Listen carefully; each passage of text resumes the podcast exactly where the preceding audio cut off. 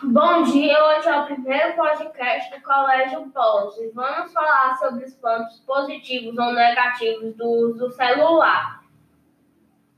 Pontos positivos: melhora a comunicação para fazer pesquisas, uso de calculadora, consultar horário, consultar calendário, editar textos em caso de emergência, tirar dúvidas ortográficas e de significados, guardar momentos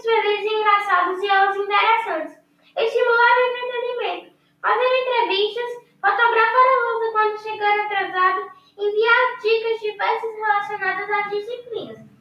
Esses foram os pontos positivos. Sabemos que todos esses pontos positivos eles podem ser usados de maneira incorreta.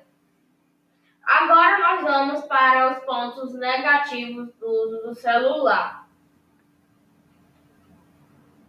Pontos negativos. Ligar durante a aula pode tirar a atenção do aluno. Pode ser utilizado para pescar. Pode tocar e atrapalhar a aula. Ligar ou atender durante a aula quando toca no horário da aula, incomodar com músicas indecentes, desmoralizar a imagem de alguém, pode ser usado como pesca, colagem. Esses foram os pontos positivos ou negativos do uso do celular na hora da aula. Espero que tenham gostado do podcast do Colégio Pós.